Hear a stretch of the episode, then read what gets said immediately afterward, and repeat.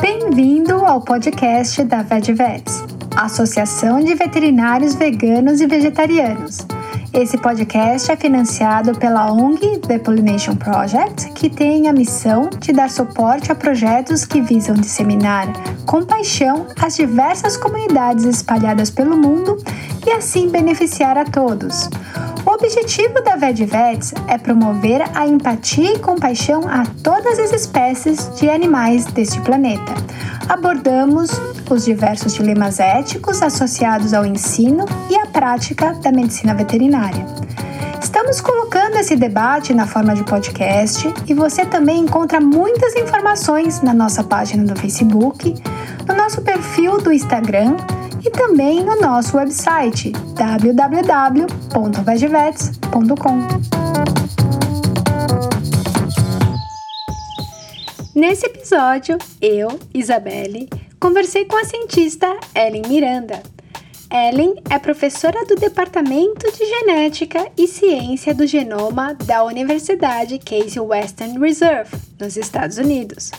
Conversamos sobre as questões técnicas e éticas associadas à clonagem de animais.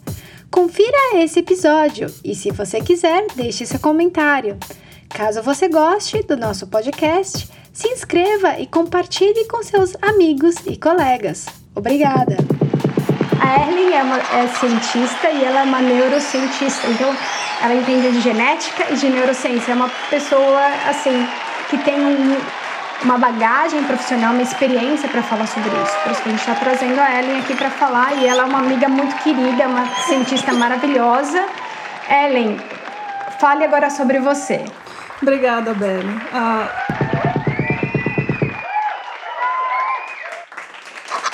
Bom, então, para quem não sabe, né, eu e a Belle nos conhecemos já há alguns anos, né? Acho que uns 6, 7 anos, Belle, talvez. Acho que mais, Desde não? a época de San Diego. Talvez por aí, né? É. E a gente é amiga, amiga de nerdice, amiga de, de ciência junto. Ah, bom, eu posso falar então como eu comecei a minha carreira científica. É, na verdade, eu comecei a graduação é, na Universidade Estadual de Londrina. Eu fui da turma da primeira turma de biomedicina da UEL. E, e logo no primeiro ano eu comecei já o meu estágio é, num laboratório de, de imunologia. Inclusive, é, o laboratório de imunologia da, da professora Maria Angélica Watanabe. Na época do Minas Nerds, a gente até entrevistou e, e, e publicou uma entrevista com ela, né, eu e a Belle juntas. E, e depois disso, é, eu acabei fazendo meu mestrado também com ela, na mesma universidade. E no final do, do meu mestrado, eu fiquei bastante interessada mais uh, na parte de, de proteoma, de comparações uh, proteicas, e, e eu resolvi buscar um, um, doutorado na Universidade Estadual de São Paulo, não, sorry, na, na Universidade de São Paulo, na USP, de Ribeirão Preto. Então, eu acabei fazendo meu doutorado no Centro de Química de Proteínas de Ribeirão e uh, no Departamento de Biologia Celular e Molecular.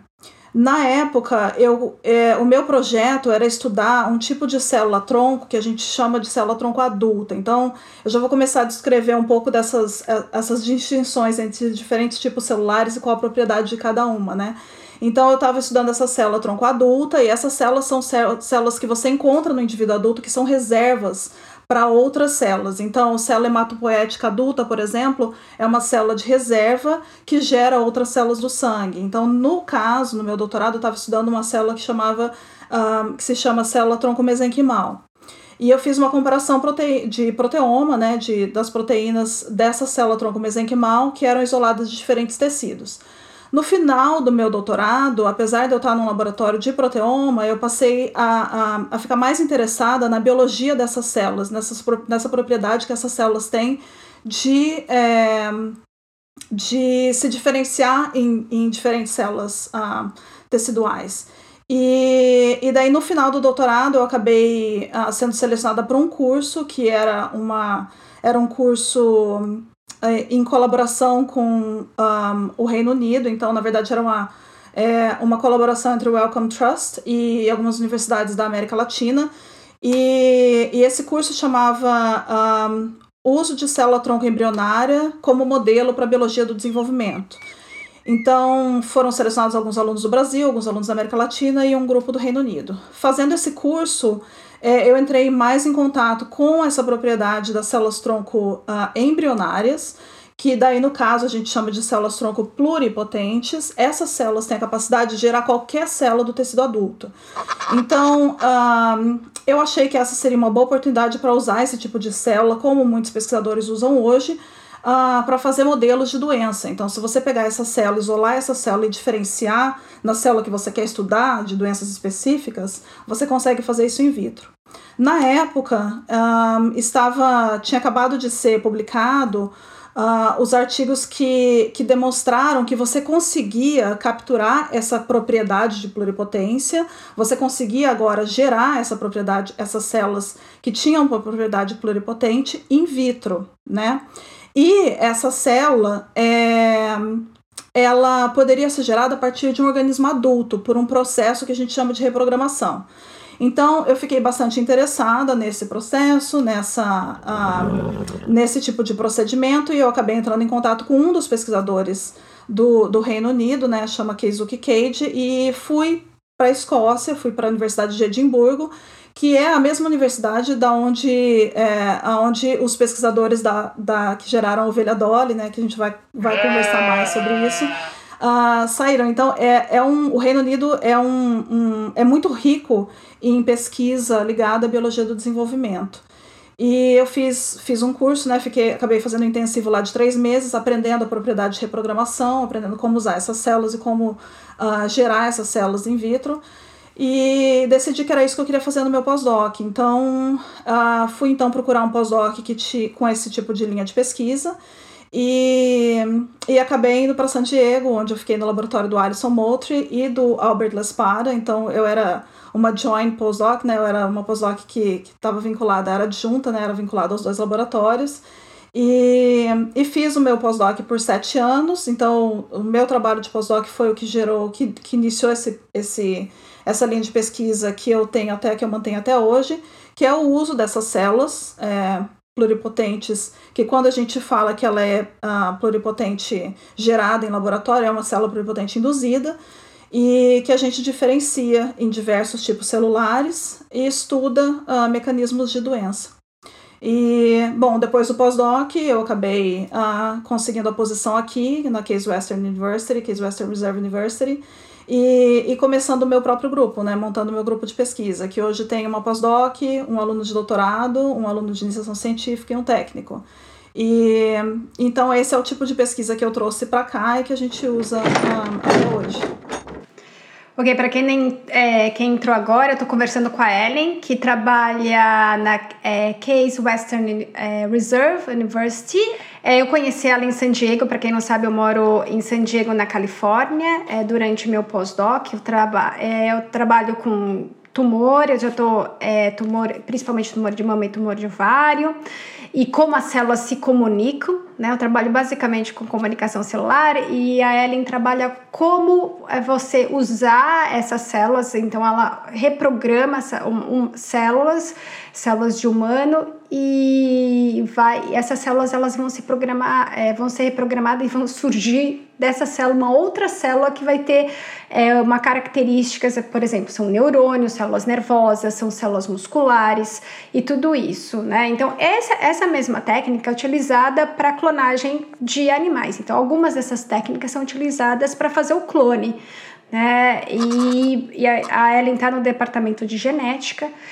E a gente vai contar um pouco mais sobre a história da clonagem. Claro, a gente tem o Marco, né, que foi a ovelha Dolly, na, meados de 1990 e onde tudo começou e a Ellen vai falar sobre o que, que como que a gente faz um clone. Para nós entendermos veterinários o que, que é isso? E como e como isso pode gerar outro indivíduo, quais, e quais as considerações técnicas que vão ser feitas, como isso vai impactar, pode impactar a vida daquele, daquele ser que é clonado, né? Que a gente chama. A gente fala sobre clone em várias. Em, se a gente for falar sobre ficção, ficção científica, a gente fala muitos, né? Muito, muitas vezes esse clone, essa ficção, ficção científica é realidade, na verdade. Uh, a gente convive com isso. E a gente também fala sobre clonagem, um, não só, né, na, até na novela, né, da O Clone, da novela brasileira foi falado sobre clonagem. Então, é um assunto. É claro, quando a gente fala sobre humano, esse assunto vai começar a ter outra dimensão. Como a gente está falando de animais, as pessoas têm que entender que é, é essa dimensão também como porque a gente pro, às vezes proíbe né, a clonagem humana, que é proibida no Brasil e em outros países, e, como a fe, e qual o impacto da clonagem nos animais? Eu acho que a gente tem que começar a debater isso, porque tem fatores fatores técnicos e éticos. Ah, só que a gente tem que ter argumentos para isso, não somente falar não, eu sou contra. A gente tem que chegar num ter evidências científicas e fatos para falar sobre isso. Ellen, você pode contar mais sobre o histórico da clonagem? O que, é um clone? Como quantos animais já foram clonados? Você pode dar essa, essa revisão para gente? Sim, então a gente vai conversar, né, sobre isso. É, primeiro, acho que a gente tem que definir o que é clonagem, né? Então, na verdade, clonagem é você produzir é, uma célula ou uma população celular, um organismo que seja geneticamente idêntico ao progenitor. Um, a gente usa clonagem já há muitos anos na, na, na biologia celular e molecular, dentro do laboratório, para pesquisa, mas essa clonagem, em termos didáticos, ela pode ser dividida principalmente em, em dois tipos, que seria a clonagem natural e a clonagem artificial. A clonagem natural, o exemplo disso é a, a, divisão, a reprodução assexuada das bactérias. Então, cada bactéria que se reproduz assexuadamente, ela, ela produz é, indivíduos, né, bactérias uh, que são exatamente iguais, geneticamente iguais à, à bactéria progenitora. Na clonagem artificial, que é o que a gente vai focar hoje, é, a gente pode a gente pode é, agrupar em diferentes, uh, em diferentes compartimentos, como a, a, a, clonagem genética, né? A clonagem de genes, então é quando você faz cópias de genes, cópias de segmentos de DNA, e, e esse é um tipo de técnica que a gente usa muito corriqueiramente no laboratório para expressar proteínas específicas ou para identificar algum tipo de mutação no gene. A gente usa isso normalmente. Um, as outras técnicas que a, gente, que a gente vai discutir mais é a clonagem reprodutiva e a clonagem terapêutica. Um, primeiro eu vou falar da clonagem terapêutica, que seria você utilizar células tronco, é, fazer a, a enucleação dessas células tronco, inserir um novo núcleo daquela célula que você quer reproduzir e você gerar células tronco pluripotentes, é, na verdade, células tronco embrionárias, e usar essas células embrionárias como uma fonte tecidual nova. Então, por isso que vem desse esse nome terapêutico. Então, você usa isso ou como uma fonte tecidual ou para estudo de doenças. E essa clonagem terapêutica é o mais próximo do que a gente faz. No laboratório, a gente não precisa passar pela geração do embrião, porque a gente já pega essa célula adulta de indivíduos que têm a doença, uma mutação específica, e reprograma essa célula in vitro, transformando essa célula numa célula tronco pluripotente. Ah, porém, a clonagem da qual a gente vai ah, discorrer mais ah, sobre hoje é o que a gente chama de clonagem reprodutiva, que são essas clonagens da onde você, onde você gera animais complexos, né, animais, um, organismos complexos, a partir de um progenitor único, a partir de uma célula única que tenha uma genética, um, tem um material genético exatamente idêntico ao progenitor. Tá. Então, só para revisar, então a gente tem clonagem natural, que é a coisa mais simples, né? Uma bactéria se divide em outra, que é uma, é uma reprodução assexuada. A gente tem aí a clonagem artificial, que seria terapêutica, você pegar uma célula do indivíduo já adulto e fazer com que essa célula se transforme num abrangente, como se fosse assim, um ou que, que ela possa ter várias funções, né? É uma possibilidade de várias funções. Então, ela pode se transformar em qualquer outra célula. E tem também a, a clonagem reprodutiva, que a gente vai falar que é o que dá origem a um outro animal. Então você vai usar de um animal, uma célula de um animal adulto e vai fazer com que essa célula se transforme em outro indivíduo. Então ela vai ter que ter todos os processos ali para essa célula que vai, vamos supor, eu quero fazer o meu clone. Então vou ter que tirar células do meu da minha geralmente é da minha pele, e aí eu vou pegar e fazer essa clonagem, né? Vai ter esse vai virar um embrião e esse embrião tem que ser, no caso, tem que ser gerado em uma outra em um outro indivíduo para se transformar nessas células num indivíduo. Então é todo esse processo que é chamado clonagem reprodutiva. Ellen, agora quais são as espécies de animais que já foram clonados que você que a gente tem dados na literatura? Então, na verdade, são várias, né? A gente não ouve falar de todos eles, mas antes mesmo da Dolly, foram clonados uh, sapos, camundongo.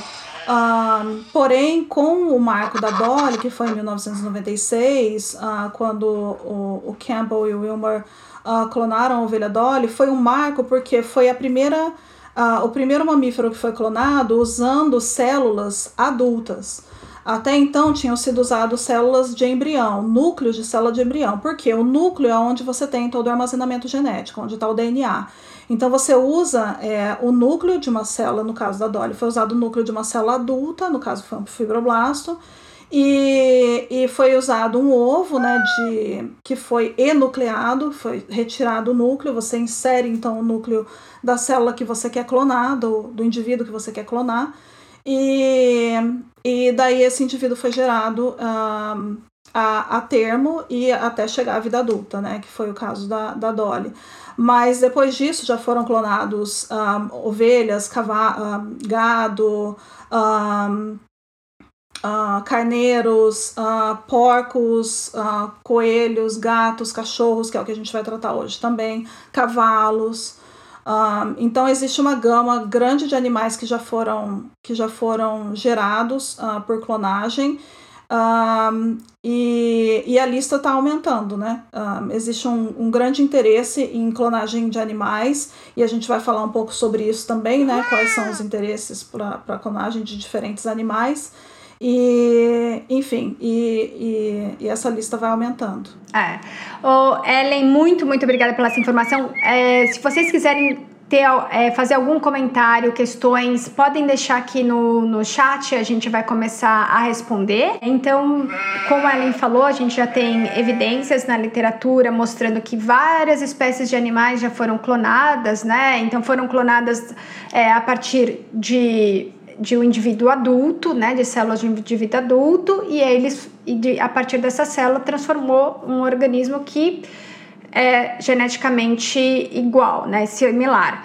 É, Ellen, a gente está falando sobre clonagem, né? É, a gente sabe que tem tem várias justificativas para fazer a clonagem dos animais, a gente vai falar um pouco mais sobre isso.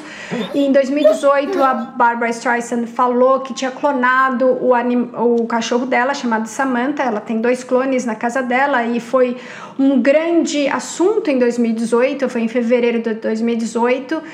E a gente sabe que há, há empresas que clonam animais. Ah, nos Estados Unidos tem uma de Texas chamada Viagen, que clona tanto gatos, cachorros e cavalos, e tem uma, uma, uma na Coreia que clona cachorros, né? É claro, é caro, só que as pessoas estão procurando esses, esses tipos de. É, esses tipos de serviços. O que que leva a pessoa a procurar esses tipos de serviço, Ellen? Ah, então acho que o que a gente, o que a gente sabe, né, para animais domésticos é, é principalmente o fator emocional, né? As pessoas se apegam e elas querem um, um, um animal que, que seja exatamente idêntico àquele que, que elas já estão acostumadas e apegadas. É, de uma forma mais abrangente, uh, para outros animais, por exemplo, existem interesses comerciais, interesses uh, ah, um, da, na parte de. Um, eu falei para a Bela que um dos problemas que a gente vai ter vai ser traduzir alguns termos técnicos para o português, né? Então, animais para farming, né? Para uh, gado de corte, de criação, certo? Isso, ou animais de produção. A gente Isso. fala animais de produção, é. Exato. é. Então, é, para esses animais, por exemplo, o próprio Wilmont, uh, que, que clonou a Dolly, um dos projetos de pesquisa que ele desenvolveu depois foi fazer um, clonagem de, de um, um, se não me engano foi uh, cabras geneticamente modificadas que tinham uma proteína que uh, melhorava a coagulação celular. Então, existe um interesse também comercial ou até farmacêutico né, para clonagem de, de certos indivíduos. Mas uh, só para a gente não pular também, uma, uma coisa que eu esqueci do fator histórico é que a gente fala muito da clonagem da ovelha Dolly e acho que existe uma, uma interpretação é, social de que aquilo foi a primeira tentativa, né? E na verdade, é, só para esclarecer, a ovelha Dolly foi número 277. Então existiram 276 tentativas antes de conseguir o, o antes deles serem bem sucedidos com a clonagem da Dolly. Um, mas, enfim, então, de, em termos genéticos, né, existe um, uh, com certeza interesses um, de produção, interesses, alguns interesses farmacêuticos, mas na parte de, de clonagem de animais domésticos, definitivamente interesse, é, é o maior fator é emocional, né, a ligação emocional com os animais. Sim. E eu, te, eu estava numa conferência de veterinária e a Biogen tá, tinha um é, é, tinha uma tenda, né, no meio da, da, da do, do lugar, né, onde foi feito, e eu fui perguntar para a pessoa por que as pessoas vão é, procuram serviços e ela falou que é mais pelo fator emocional, nem pelo porque o animal ele tem uma, eles querem ter uma performance, por exemplo, de é, equinos, por exemplo, né? A gente poderia pensar, ai não, porque as pessoas querem ter exatamente aquele campeão. Não, é por, pelo fator emocional. Então a gente vai falar os preços. Os preços para clonagem de um gato é 25 mil dólares. Cachorro é um pouco mais complicado, então vai para 50 mil dólares. E para clonar um cavalo, 85 mil dólares. Então as pessoas elas pagam por isso. E quando eu perguntei pelo preço, a pessoa falou: não, é como se fosse fazer uma fertilização, é, fertilização in vitro para uma mulher que quer ter filho e não consegue. Então existe essas pessoas que elas estão muito apegadas aos animais. É muito é difícil, às vezes, a gente não tem profissionais que vão lidar com o luto dos animais. Muitas vezes esse luto é menosprezado e a gente não entende, a gente às vezes não tem, é, não está preparado para lidar também com esses essas, esses tutores, esses pacientes que chegam com uma carga emocional muito grande, que eles acabaram de perder um animal e eles querem é, ter aquele animal para sempre. E é isso que as empresas colocam como, como as frases de efeito: eternizem o seu amor, eternizem, prolonguem suas memórias com os animais. Existe aí um, uma conexão muito emoti é, extremamente emotiva para as pessoas. Então é importante a gente saber e nós veterinários ter, é, começarmos a falar como a gente pode lidar com o luto das pessoas. Né? É, eu acho que uma coisa que é. é não, você tem razão. E eu acho que uma coisa que é importante. Bom, eu não sou veterinária, né? Eu acho que, como já ficou claro, mas só o, o, o, meu, o meu aviso, né? Uh, mas eu acho que uh, uma das coisas que, que é importante para nós como cientistas é que as pessoas tenham o. Uh, é que as pessoas tenham uh, todas as informações, os fatos de, uh, de o que, que eles vão receber com esse animal clonado, porque realmente o investimento deles é emocional. O maior motivo um, um, normalmente é emocional. E, e eu acho que existe uma, uma idealização de que você vai receber um animal que é exatamente cópia né, daquele outro. Como a gente disse, a clonagem tem uma cópia de material genético que é exatamente igual ao progenitor. Uh, então, o, o, a expectativa é que você tenha um animal que seja exatamente igual àquele que você que você tinha, que veio a falecer, né? Inclusive, essa empresa é, coreana, ele dá uma descrição de como que você mantém o animal depois que o animal uh, falece, né? Depois que vem a óbito, como que você mantém até cinco dias, até você conseguir coletar as células. Então, é, eu acho que precisa de alguns esclarecimentos. Então, por exemplo, no caso do primeiro animal doméstico que foi que foi clonado, que foi o gato, né? Foi o gato Sissi, o copycat. Eles já identificaram logo de cara que a pelagem deles, o, o padrão né, das manchas era completamente diferente do, do, do animal que eles tiraram o núcleo né, do material do, do animal original. E, e isso é uma coisa importante. Eu não sei se o dono esperava que tivesse já essa diferença física logo de cara. E, e, isso acontece no caso do gato, por exemplo, por causa de um padrão que a gente chama de inativação do cromossomo X. Então, esse padrão de inativação, as, é, as fêmeas né, tem, tem 2x, né, tem o XX, e, e um desses X é sempre inativado. E essa inativação acontece de forma randômica. E, na verdade, o que confere esse padrão de, de pelagem né, dos, dos gatos é, é, são genes que estão no cromossomo X. E como isso acontece de forma randômica, quando você inicia esse processo normalmente, novamente começa do zero, ele pode ocorrer de forma diferente, que foi o que aconteceu, né?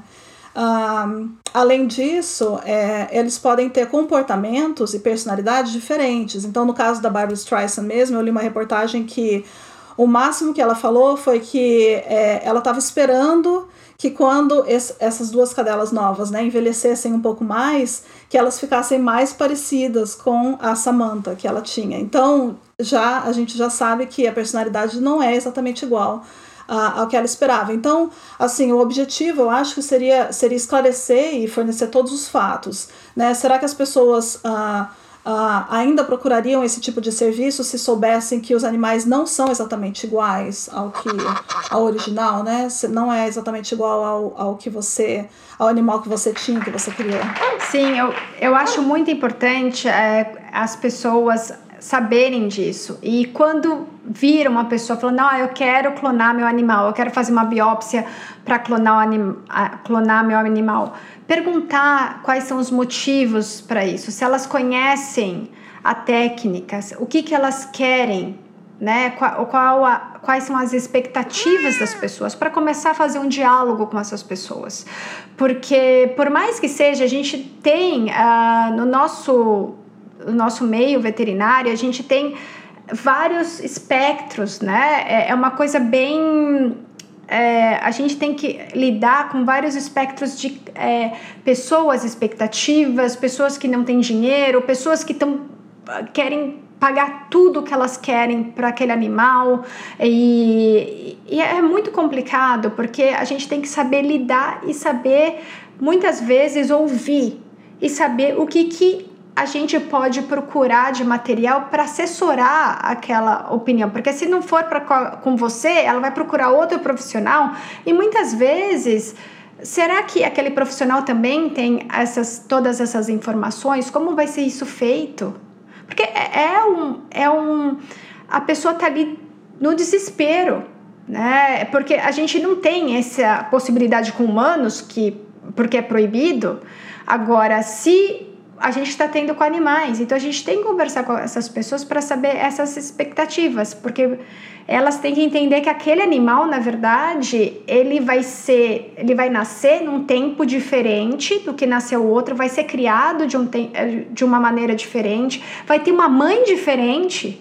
A própria mãe né, vai ser diferente. O que, que acontece com essa mãe que está recebendo esses filhotes? Como ela está sendo tratada?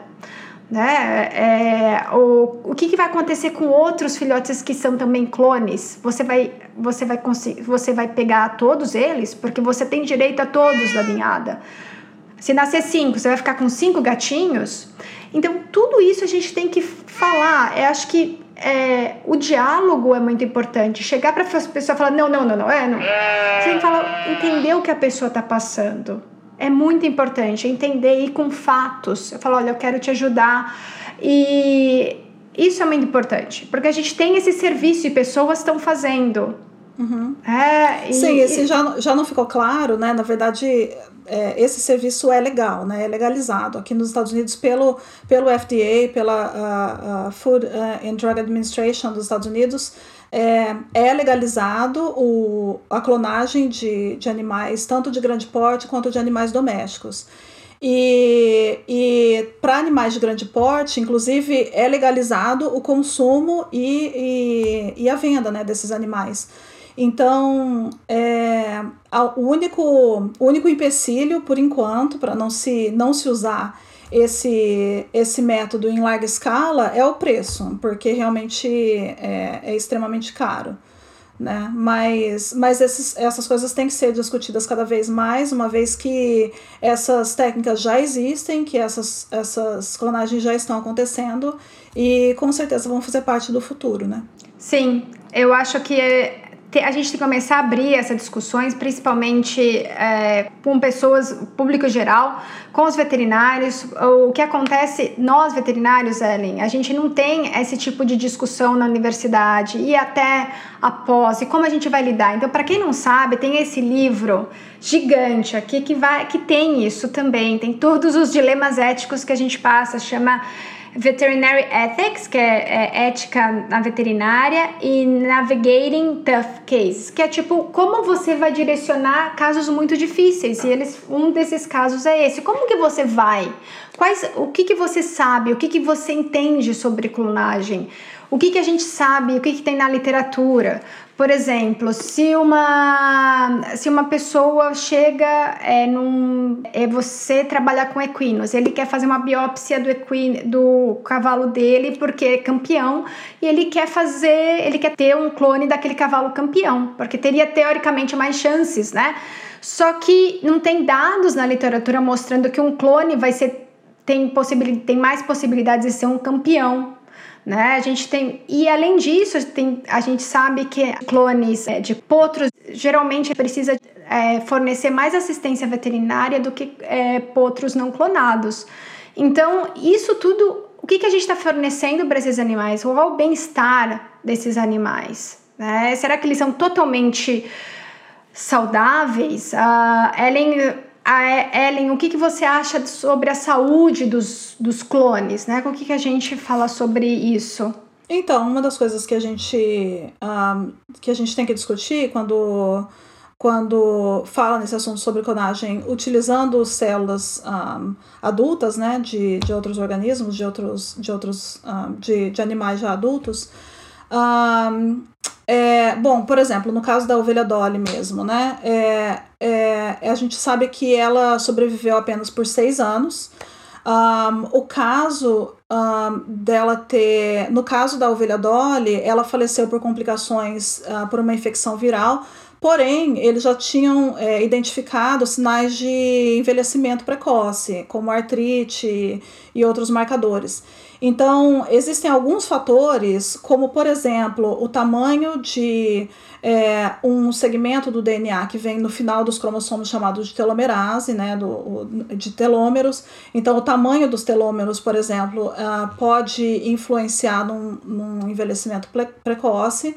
Uh, os telômeros normalmente de células adultas são menores do que células uh, embrionárias.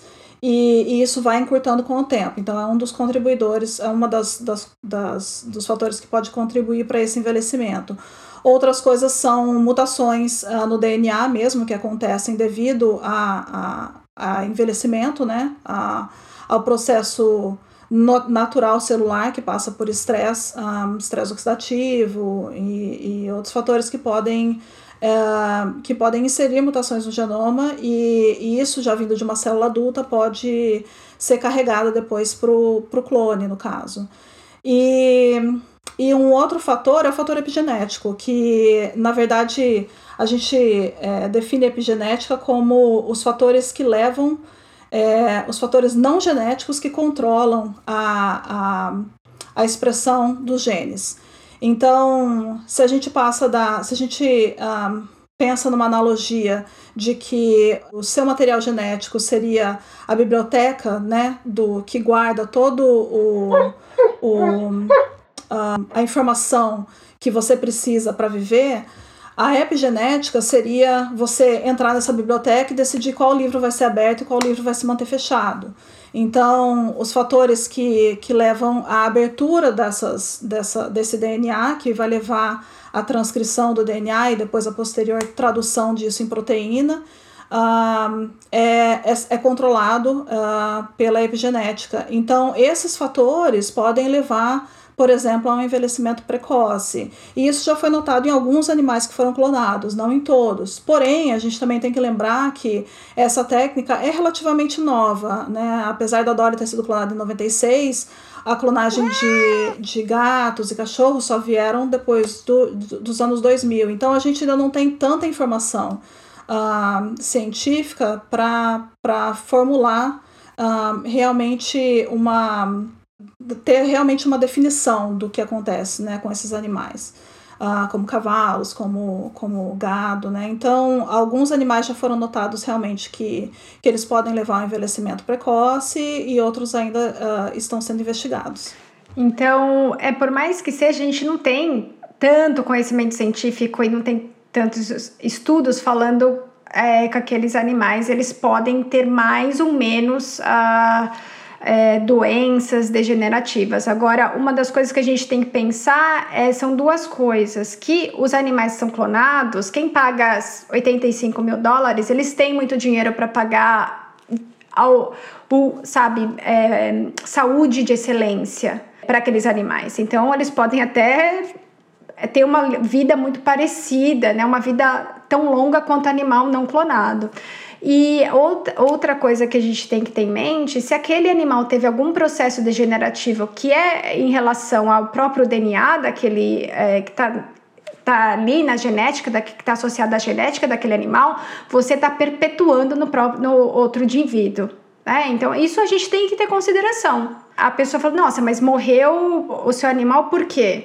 Né? Será que foi a base genética daquele animal? A gente vai perpetuar isso?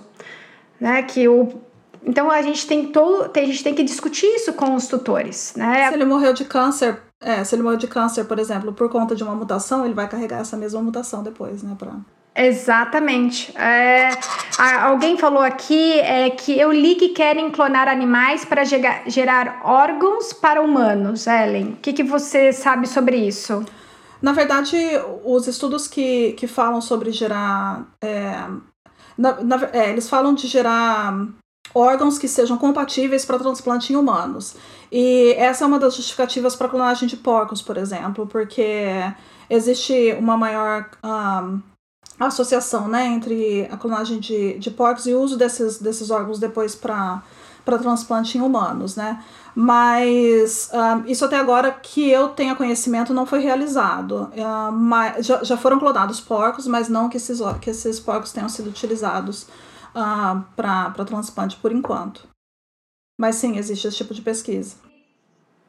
Tem outra pergunta aqui. Existe alguma informação sobre possível tentativa de clone de humanos, mesmo sendo ilegal? Então, na verdade, o que eles já confirmaram é que é possível. Então, é, essa, essa técnica, né, que é essa técnica de enucleação, é, a gente chama de Somatic Cell Nuclear Transfer, então é transferência nuclear de célula somática.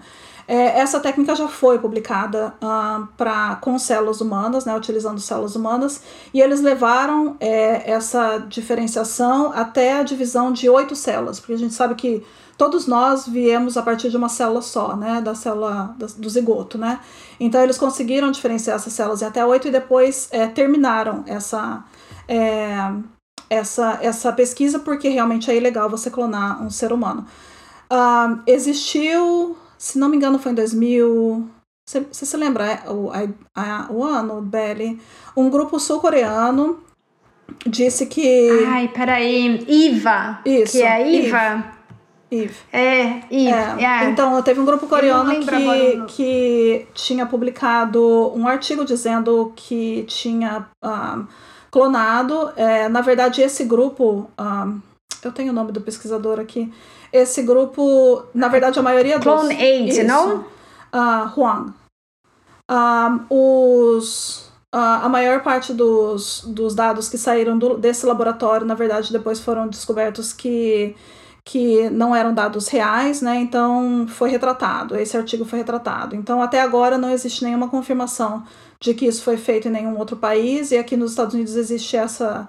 É, foi publicado essa pesquisa um, que levou essa é, essa divisão até o, um, a divisão celular de oito células. É, é, acho que foi 2002 que eu vi aqui, a, o IF, que eles falaram. Então foi no começo dos anos 2000, né? É, só que a gente, na verdade, a gente não sabe muito bem, né, se isso aconteceu ou não. Não foi, é, não foi publicado e nada, né? O... É, e muitos dados que saíram do mesmo laboratório depois foram retratados, porque eles viram que vários desses dados eram, eram uh, não eram verídicos. E mas assim, como aconteceu né, essa decisão de, de tornar ilegal né, a clonagem humana, eu acho que é importante a gente discutir essas coisas antes que elas aconteçam, né? Então, você, você se preparar para o que pode vir, como a ciência tem evoluído, para o que pode vir nos próximos anos e começar essas discussões né, técnicas e éticas uh, do que, que a gente vai aceitar como sociedade.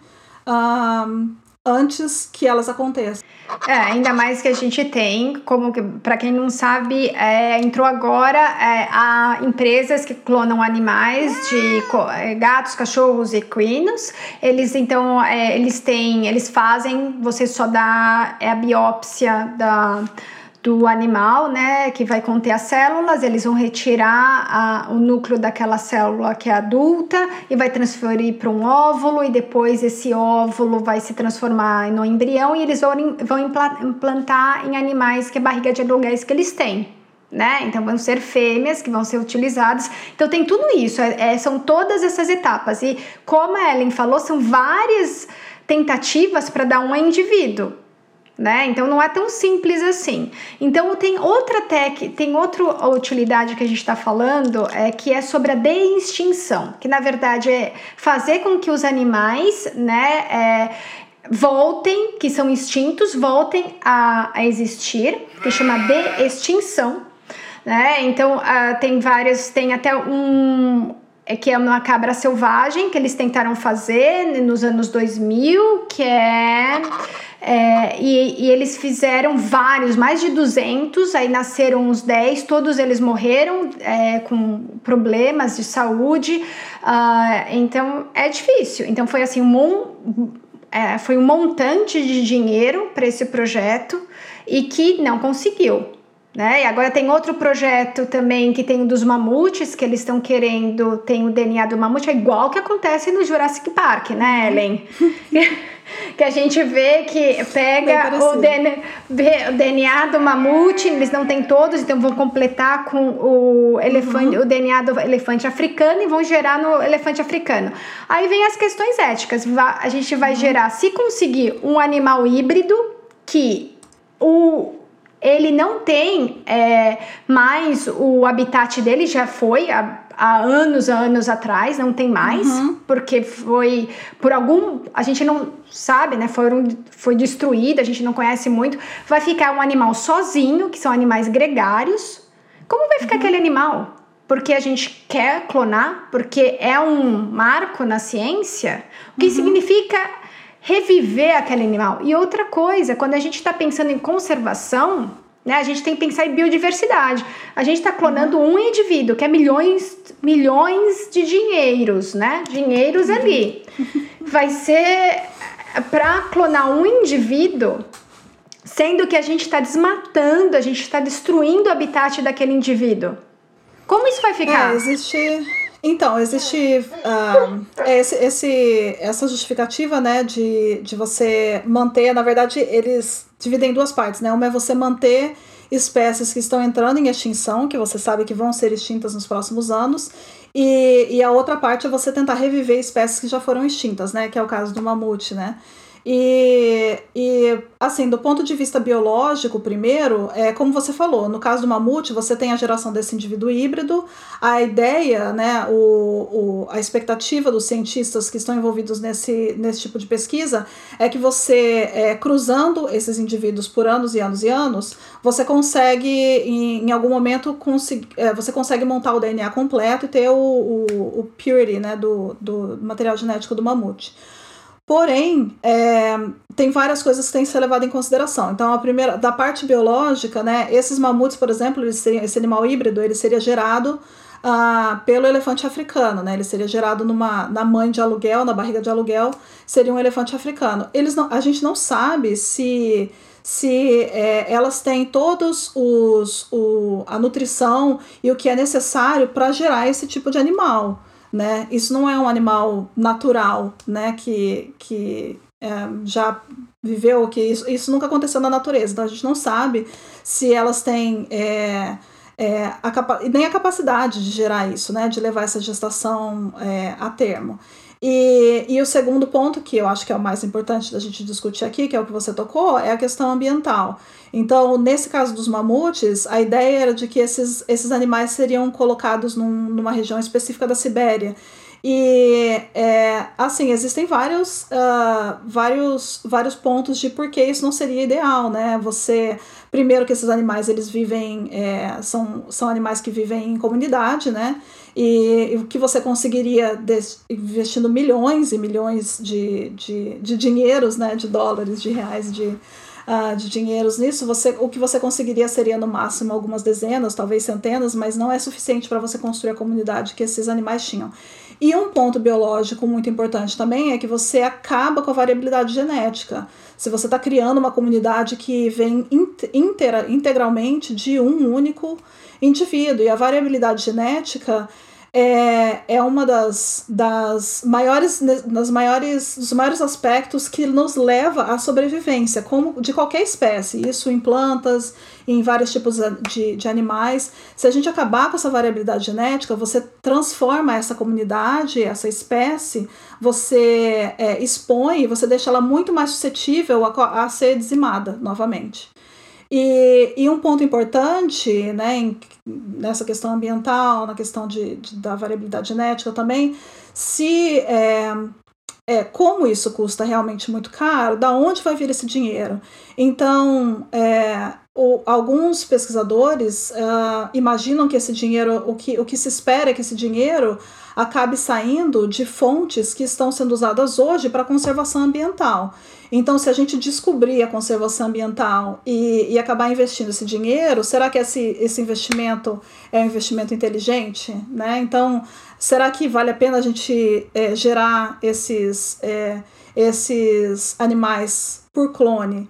É, tentando impedi-los de extinção, se a gente não tiver meio ambiente para que eles sobrevivam no futuro, né? Então, essas questões que a gente queria levantar. Sim, e também, claro que eu acho que é importante, né, a gente falar sobre clonagem, só que a gente vê vários estudos falando que a clonagem não é o que vai conservar os animais e vai impedi-los de ser extintos, né? Uma coisa é você ter 10 animais ali clonados no futuro, só que eles basicamente estão extintos, né? Porque é, são, a variabilidade genética é igual, a gente também não sabe uh, se os, é, o, qual o impacto de usar essas células que de um indivíduo adulto, o que vai ser para a saúde desse, desses animais. E eles, então, eles reproduzindo mais e mais é, DNA de um animal que foi clonado. Como que vai ser uma uhum. população inteira é, que tem base em um clone, né? Então a gente não tem uhum. muito, não tem essas informações, porque na verdade a natureza ela funciona de outro jeito. Ela seleciona a pela biodiversidade, não uhum. por esse caráter artificial que a gente está fazendo uh, artificialmente uh, e pegando indivíduos aleatórios para fazer esse tipo de intervenção, uhum. né? Um, Ellen, é, você queria falar mais alguma coisa sobre essa, essa a gente tem oito minutos sobre de-extinção ou outro tipo de aplicabilidade das, de clonagens que você acha relevante? Ah, eu acho que o que a gente tinha. Uh, o que eu tinha programado mais ou menos era sobre isso. não sei se tem alguma pergunta que, que, que tem alguém no, no chat que quis. Gente, se vocês é. tiverem alguma pergunta, podem perguntar. É um assunto relevante que nós devemos conversar sobre isso abrir o diálogo né, nas nossas faculdades, na, uhum. entender sobre a genética, entender sobre os fatores que, tão, que estão associados, o que, que é um clone, na verdade, porque uhum. até saiu recentemente que é, teve aqui, não foi no Zoológico de San Diego, Ellen, onde é, é sobre o cavalo é, Jowalski, é, que é uhum. o que é um cavalo, né, que está sendo que tem poucos indivíduos, então eles clonaram o indivíduo do, que eles tinham células dos anos do, do indivíduo dos anos de, acho que foi de 80, né? É, aí o que acontece é a gente está pegando um animal né, dos anos de 80, clonado, uhum. que foi uhum. uma célula adulta, para introduzir, para começar a enriquecer teoricamente o, a biodiversidade daquele, daqueles animais. Só que isso é um indivíduo, milhões de dinheiros, uhum. como a gente falou. Quase 40 anos depois, né? Quase 40 anos depois. A gente não sabe. Ah, você me lembrou, você me lembrou de um ponto também, né? Uma das coisas que é, existe uma especulação também sobre o uso desse, dessa técnica, sobre fazer clonagem de alguns animais, é, a, a, especificamente para turismo, né? Então, para você enriquecer o, o ambiente de, de, de, uh, de zoológicos e, ou até para caça, né? Então, existem grupos especulando que, que esse tipo de clonagem pode ser usado. A especulação é de que seria a, até no ano de, de 2070, por exemplo. E, e até agora, o que tem barrado esse tipo de, de desenvolvimento, o uso dessa, dessas técnicas em larga escala, é realmente o valor, né? Como são técnicas extremamente caras, por enquanto não é feito corriqueiramente. Mas eu acho que a gente vai chegar num ponto que a gente vai ter que decidir como sociedade. Vale a pena usar esse investimento para você recriar esses animais para caça, né? Para para esse tipo de, de, um, de fim, né? Então, são coisas que a gente vai ter que levar em consideração e, e, e discutir juntos, né? Se, se, se, se, é nisso que a gente quer investir é, é o dinheiro social, né? Sim, é, é muito importante, porque esse é, é um estudo que saiu, né? É, é bem interessante, porque está falando sobre várias formas como os animais muito provavelmente vão é, a clonagem vai ser utilizada até 2070. Então fala uhum. sobre caça, utilizar animais clonados em caça, principalmente animais que não existem mais. Então para aquele caçador uhum. que tem aquele estímulo, ah, eu vou caçar um animal raro, então vai ser feito aquele animal raro, às vezes até extinto naquele que né, futuramente, que não existe mais no futuro, e vai ser recriado para o prazer de uma pessoa matá-lo. Agora, também tem outros, tem outro é, ponto muito interessante nesse estudo falando sobre o direito do ser humano de comer um animal que ele queira. Né? É, então, vai ser recriado um animal para ele comer, ter o prazer de saborear um animal que não existe mais no futuro. Então, uhum. isso tudo a gente tem que levar muito em consideração, porque o, o dinheiro, na verdade, existe. É a técnica, na verdade, que está tão que tá tão cara que não está dando, uhum. que impede as pessoas fazerem isso. Só que Sim. na hora que vai ficar mais barato, isso pode acontecer. Então, o que que nós, como sociedade, como a Ellen falou, o que que a gente tem, como nós, como é, é, a, médicos veterinários, como nós vamos lidar com isso? Que isso já está acontecendo. Né? As, as técnicas de estão, assim, são extremamente caras, mas elas vão começar a serem barateadas, né? Daqui cinco anos. Como nós vamos lidar com isso? Com animais sendo tá clonados, falando... né? Sim. Eu acho que a gente está falando, por enquanto, do custo da técnica e de gerar isso em si. E o custo do treinamento de vocês, né, profissionais da veterinária, e o custo de treinamento de vocês para agora terem que ser treinados em animais que já foram extintos? É.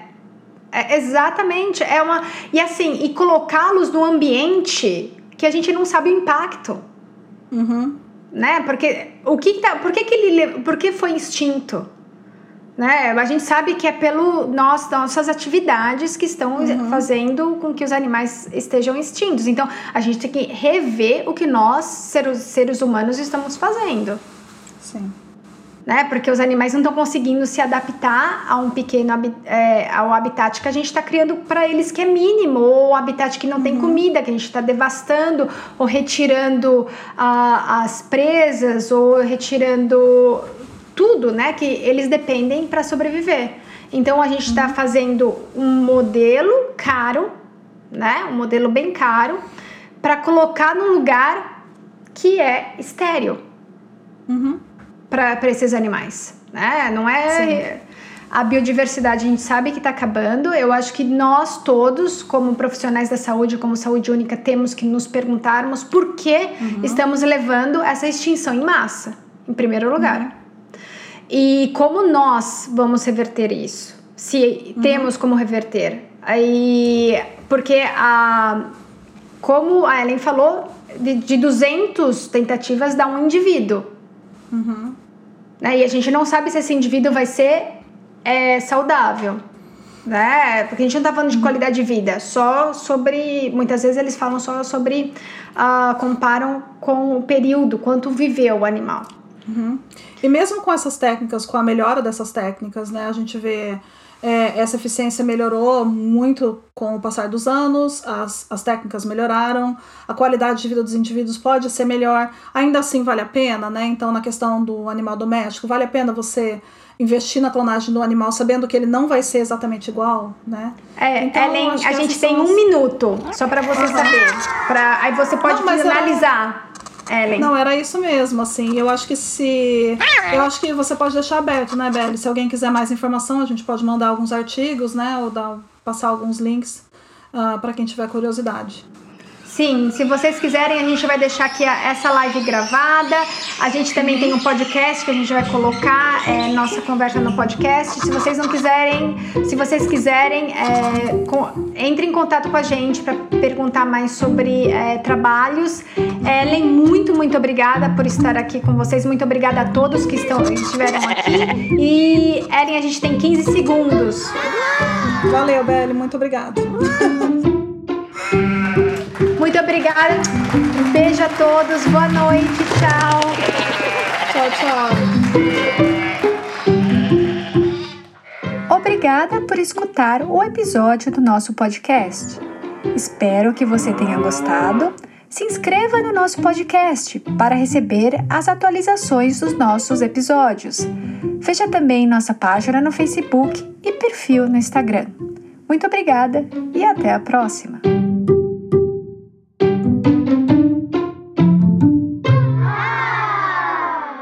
This is an Emma Savo production.